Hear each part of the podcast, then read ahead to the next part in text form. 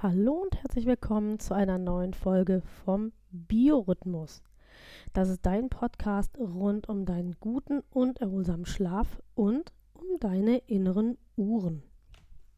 Vielleicht warst du schon ein bisschen enttäuscht, wenn du die ersten Folgen vom Biorhythmus gehört hast, weil es soll um den Schlaf gehen, es soll um die inneren Uhren gehen. Und worum ging es?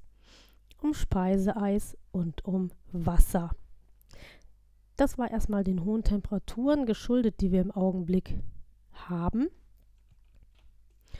Und zum chronobiologischen Coaching oder zum besseren Leben mit dem eigenen Biorhythmus gehört es eben auch, dass man der Ernährung eine gewisse Aufmerksamkeit schenkt. Und im Rahmen der nächsten Folgen wirst du lernen, wie eng doch Schlaf und Ernährung und auch die Tagesaktivität im Zusammenhang stehen. Ich verspreche dir aber, dass du jetzt, zumindest in den nächsten zwei, drei Folgen, voll auf deine Kosten kommen wirst, denn jetzt geht es ans Eingemachte. Jetzt geht es um deinen Schlaf, um deine Möglichkeit bei Nacht zu regenerieren, um dann wieder aktiv und fit den Tag zu meistern. Und ich frage heute, oder wir gemeinsam fragen heute, was ist denn die Architektur des Schlafes? Mein Name ist Nina Schweppe. Ich bin chronobiologischer Coach. Ich führe dich zu einem besseren Leben mit deinem eigenen Biorhythmus und ich bin hier im Podcast deine Gastgeberin. Werde also zum Fachmann für den besten Schlaf, den du je hattest und lerne jetzt hier und heute zunächst einmal, was denn das bedeutet, wenn jemand von der Architektur des Schlafes spricht. Das kann so ein verrückter Coach sein wie ich oder vielleicht, wenn du mal zum Schlafmediziner musst. Auch der wird dich danach fragen und es ist gut, wenn du weißt, worauf du dich einzustellen hast. Also dann lehn dich zurück, starte die Folge und es lohnt sich tatsächlich, sie vielleicht auch zwei, dreimal zu hören, um wirklich alle Fakten zu verinnerlichen. Denn auch vieles, was hier im Podcast in Zukunft noch kommt, wird auf diesem Wissen, was ich heute vermittle, aufbauen. Alles klar? Dann los.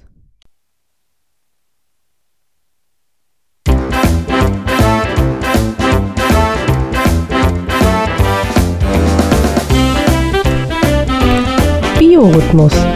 Dein Podcast rund um deinen guten und erholsamen Schlaf und um deine inneren Uhren. Suchst du den Schlüssel zu mehr Energie und Lebensfreude? Dann bist du hier genau richtig. Hier erfährst du alles für ein besseres Leben mit deinem eigenen Biorhythmus.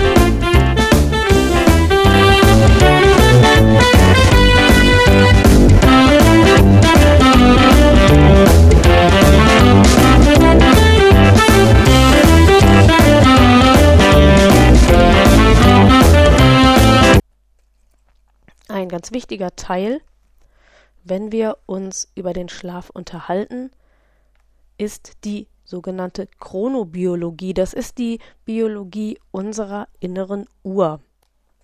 Und was ich jetzt sage, hat noch nicht direkt was mit der Schlafarchitektur zu tun, ist aber als Fakt und um das, was ich heute und in den nächsten Folgen sage, wirklich zu verstehen, ganz, ganz wichtig. Nämlich, es gibt verschiedene Chronotypen.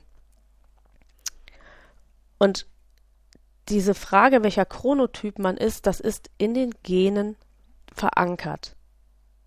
Das heißt, man kann das selber gar nicht beeinflussen. Und zur Beschreibung dieser Chronotypen hat man Bezeichnungen aus der Vogelwelt gewählt, nämlich die Eulen und die Lerchen.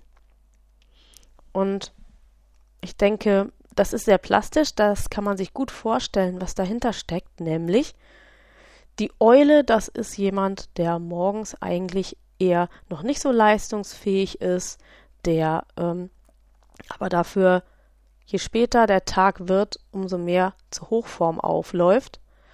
Und die Eulentypen haben in der Regel Schwierigkeiten, ähm, ja, so im Arbeitstag, also diesem Arbeitsrhythmus, den die Welt uns abverlangt, standzuhalten, weil sie eigentlich gegen ihre innere Uhr arbeiten. Ähm, anders sieht das bei der Lerche aus. Der Lerche-Typ, das ist derjenige, der morgens immer ganz, ganz früh am Arbeitsplatz ist, am liebsten die Meetings schon morgens um acht ansetzen würde, um dann hinterher eben am Abend mehr seine Ruhe zu haben. Dafür klappen die Lerchetypen eher ab, wenn es dann abends ins Nachtleben geht. Also so hat alles seine Vor- und Nachteile. Ich habe natürlich jetzt die Extreme beschrieben. Die meisten Menschen befinden sich so dazwischen. Aber spannend ist, wenn du tatsächlich mal dich überprüfst, damit du einfach weißt schon mal, in welchen Typ du dich einordnen kannst. Denn das hilft dir, um deine Schlafsituation, möglicherweise deine Schlafproblematik zu verstehen.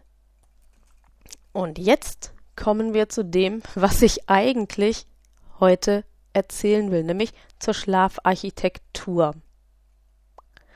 Und also zumindest ich hatte die Vorstellung und vielleicht geht es dir auch so, dass du denkst, okay, du legst dich ins Bett und dann ist es richtig gut, wenn du gut schnell einschläfst und möglichst richtig durchschläfst und möglichst acht Stunden lang und dann hast du gut geschlafen und dann ist der Schlaf als gut zu bewerten. Und aus meiner Einladung hörst du schon, dass es an dem absolut nicht ist.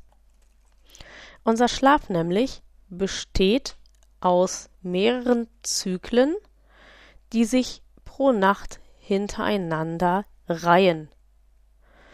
Und diese Zyklen haben eine etwas unterschiedliche Struktur, aber man weiß, dass die Schlafzyklen um die 90 Minuten pro Zyklus dauern. Das heißt, je nach Schlafdauer durchlaufen wir vier, fünf, sechs dieser Schlafzyklen. Idealerweise sollte man nach dem Löschen des Lichtes nicht länger als 15 Minuten brauchen, um einzuschlafen.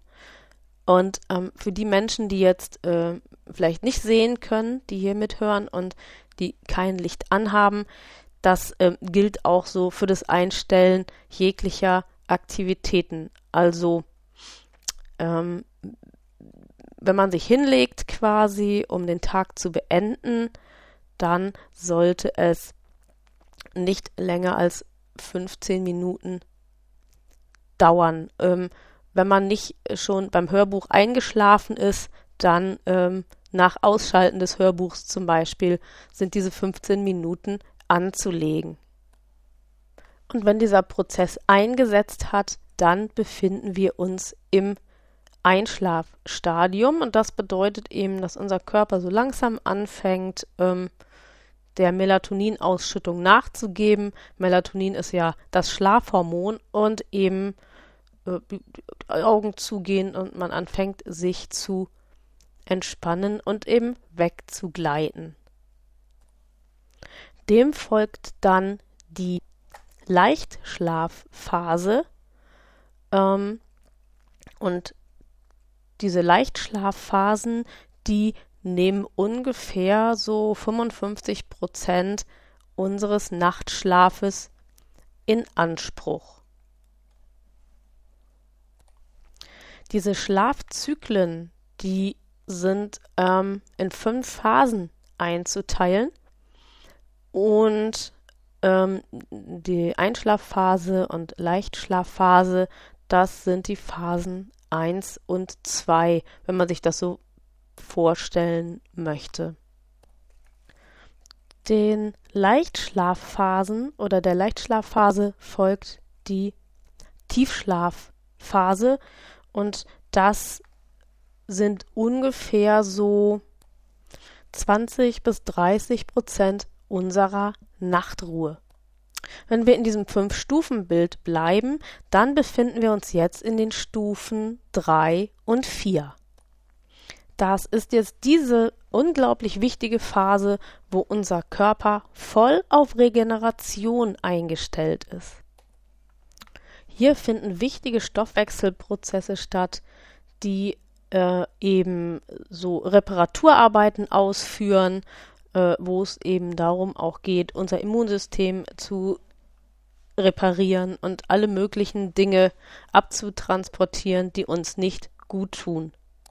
Vor allem aber, und das ist fast wichtiger als die Zellregeneration, ist die Tiefschlafphase die, wo wir Wissen anhäufen. Das ist die Zeit, wo wir das, was wir am Tag gelernt, gehört haben, uns merken wollen, wo wir das anfangen, wirklich fest zu verankern, um es immer wieder abrufen zu können. Der größte Teil des Tiefschlafes findet in der ersten Nachthälfte statt, was zum einen zeigt, dass diese Schlafzyklen nicht alle identisch sind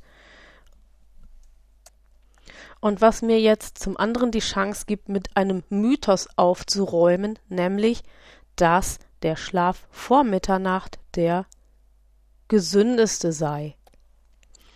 Das ist nicht so, also erste Nachthälfte heißt nicht, dass das vor 0 Uhr sein muss, sondern es geht hier einfach darum, dass eben vom Zeitpunkt des Einschlafens her ähm, dieser Zeitpunkt definiert wird. Das hat nichts mit einer realen Uhrzeit zu tun. Jetzt nach dem Tiefschlaf kommt der Punkt der sogenannten REM-Schlafphasen. In dieser REM-Schlafphase und daher hat sie auch ihren Namen, äh, kann man sehen, dass ähm, sich die Augen ähm, stark bewegen. Das steht für eine hohe Aktivität. Und das ist eben die Phase, in der wir hauptsächlich träumen. Und träumen ist eben die Verarbeitung von erlebten Dingen. Und äh, diese Augenbewegungen stehen eben auch dafür, dass da ganz umfangreiche ähm, hirnorganische Prozesse stattfinden. Diese REM-Schlafphasen machen dann so die restlichen 20 bis 25 Prozent unserer Nachtruhe aus. In dieser REM-Schlafphase, da wird auch wieder gelernt, aber eben nicht das Wissen, was man wieder abrufen will, sondern hier geht es darum, dass motorische Abläufe und ähnliches manifestiert werden. Und deswegen ist zum Beispiel gerade für Sportler diese REM-Schlafphase ganz, ganz wichtig, weil sie da das, was sie im Training gemacht haben, ähm, praktisch verankern und noch einmal durchleben. Und in dieser Phase wäre das gefährlich, wenn man tatsächlich handeln würde. Man könnte sich massiv verletzen, weil man ja natürlich nicht ähm, im Bewusstsein handelt, sondern weil man schläft ja während dieser Zeit. Und deswegen hat die Natur das so eingerichtet, dass in der REM-Schlafphase unsere Skelettmuskulatur blockiert ist, eben damit wir nicht wirklich loslaufen oder irgendwie schlagen oder sonst irgendwas tun. Und die REM-Schlafphase ist dann auch gleichzeitig das Ende eines jeden Schlafzyklus. Jetzt hatte ich ja gesagt, jede Nacht durchläuft man mehrere dieser Schlafzyklen und ähm, es ist tatsächlich auch so, dass man zwischen diesen Schlafzyklen auch aufwacht. Das ist oft so, dass wir aufwachen, uns aber gar nicht daran erinnern können, kann aber eben auch passieren, dass wir über einen längeren Zeitraum wach sind und uns eben doch dann daran erinnern. Nur noch mal so zur Erläuterung, wir reden natürlich jetzt über den Schlaf eines Menschen, der gesund ist, also der keine Schlafprobleme erst einmal hat.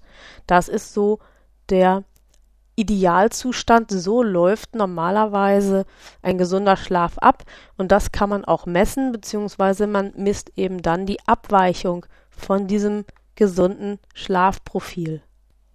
Und auch an dieser Stelle räume ich wirklich nochmal mit einem Schlafmythos auf. Also, es ist biologisch gesehen völlig unnormal, die ganze Nacht wirklich durchzuschlafen. Das passiert nie. Man hat aber das Gefühl, also wer ein gesundes Schlafverhalten hat, hat eben das Gefühl, weil diese kurzen ähm, Wachphasen gar nicht wahrgenommen werden.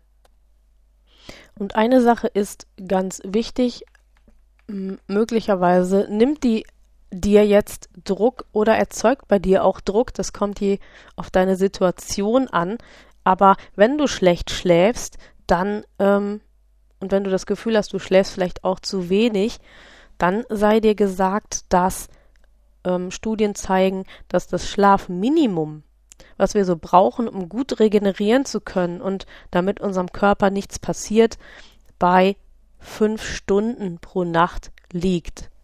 Idealerweise ähm, sollte man mehr schlafen, ähm, aber es ist wenn es manchmal im Alltag auch anstrengend ist, so wenig zu schlafen, ist es im Hinblick auf unseren Organismus absolut ausreichend, wenn wir die fünf Stunden geschafft haben. Und auch wenn wir sie mal eine Nacht nicht schaffen, dann nehmen wir keinen gesundheitlichen Schaden. Die Faktoren, die über die Qualität des Schlafes entscheiden, sind ähm, so Dinge wie die Jahreszeit, dein Hormonstatus, ob du Stress hast und, was eben so ganz wichtig auch ist, wie deine Entspannungsfähigkeit sich darstellt. Und zumindest an den Faktoren Stress kann man was tun und auch am Faktor Entspannungsfähigkeit. Und da zum Beispiel um jetzt einfach mal das mit Inhalt zu füllen, was ich mit Sandmann-Coaching meine, da kann ich dir als Coach zur Seite stehen, damit du deine Stressresilienz und deine Entspannungsfähigkeit möglicherweise erhöhst und damit zu einer besseren Schlafqualität finden kannst. Schlafmangel und wenn man sieht, dass tatsächlich jeder dritte Bundesbürger Schlafprobleme hat, ähm, ist ein Riesenproblem in unserer Gesellschaft und das ist eben deswegen so, weil das allgemeine Krankheitsrisiko sich um das 36-fache erhöht, wenn ein dauerhafter Schlafmangel vorliegt. Ähm, zum Beispiel kann Diabetes begünstigt werden und Erwiesen ist auch, dass dauerhafter Schlafmangel das Immunsystem massiv beeinträchtigt und das bedeutet, dass unsere Infektanfälligkeit, und das ist jetzt gerade in Corona-Zeiten natürlich ein wichtiger Punkt, ähm, dass unsere Infektanfälligkeit sich erhöht. Und das natürlich kommt daher, weil die Regenerationsprozesse, die ich beschrieben habe, jetzt so, wie sie eigentlich sein müssen, nicht stattfinden können. Und das tut eben unserem Organismus nicht gut. Vielleicht hast du auch schon gemerkt, dass manchmal, wenn du dann nachts wach wirst und nicht mehr einschlafen kannst, du das Gefühl hast, dass du irgendwie schlecht drauf bist, dass dir das alles zu viel ist, dass du das Gefühl hast, irgendwie, ähm, das läuft irgendwie alles nicht und du kommst nicht klar. Und das ähm, liegt daran, dass der hohe Melatoninspiegel dafür sorgt, dass wir uns in diesen Wachphasen hoch belastet fühlen und dass wir aus jeder Mücke praktisch einen Elefanten erdenken. Und vielleicht kennst du das auch, dass dann oftmals, wenn du dann aber nochmal eingeschlafen bist und am nächsten Morgen aufwachst, ähm, dieser Elefant doch wieder um einiges kleiner geworden ist. Und das liegt eben daran, weil dann das Serotonin wieder aktiv ist, dann ist unser Körper und unser Organismus und unsere, unser Geist dann auch auf Aktivität und auf ich schaffe was, ich muss was schaffen eingestellt und dann ähm, relativiert sich das alles wieder. Ja, und damit bin ich am Ende meiner heutigen Ausführungen erstmal zur Schlafstatik und Schlafarchitektur. Und der Satz, den ich im Hinblick auf die nächsten Podcast-Folgen sagen kann, ist der, dass gesunder Schlaf schon eigentlich da anfängt, wenn wir morgens aufstehen, weil die Qualität eines guten Schlafes hat ganz viel mit der Qualität unseres aktiven Tages zu tun.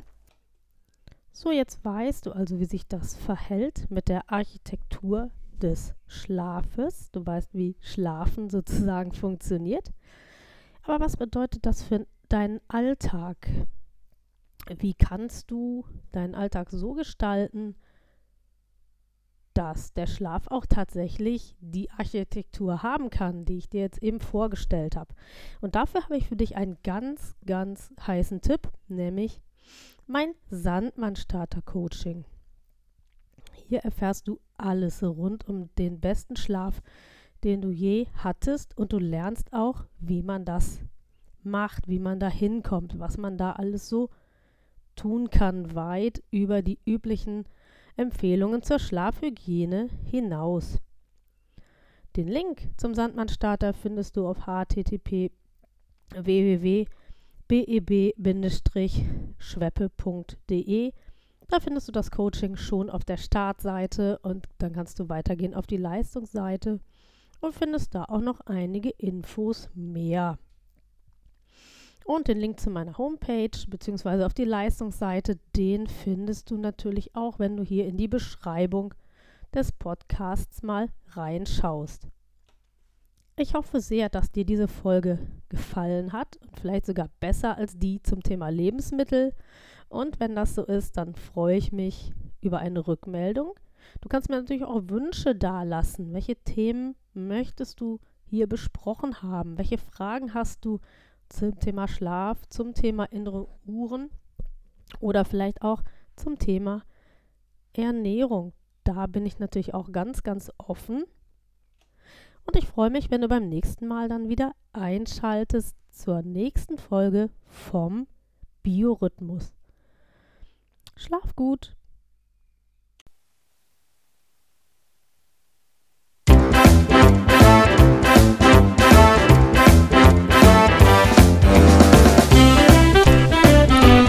Das war Biorhythmus, ein Podcast von BEB Schweppe. Und BEB steht für Besser Leben mit dem eigenen Biorhythmus. Die Kontaktdaten. BEB Schweppe, Inhaberin Nina Schweppe, Triftstraße 19 21255 Torstedt. Telefon 04182 220 3857. Die E-Mail-Adresse Kontakt wie der deutsche Kontakt geschrieben kontakt at beb schweppe.de und die Homepage www.bebschweppe.de. BEB Schweppe ist auch zu finden auf Facebook und auf LinkedIn. Das Podcast-Cover wurde gestaltet von Frank Walensky Schweppe Hegestraße 17 20249 Hamburg. Und die Musik für den Podcast, die stammt von Wolfgang Valentin.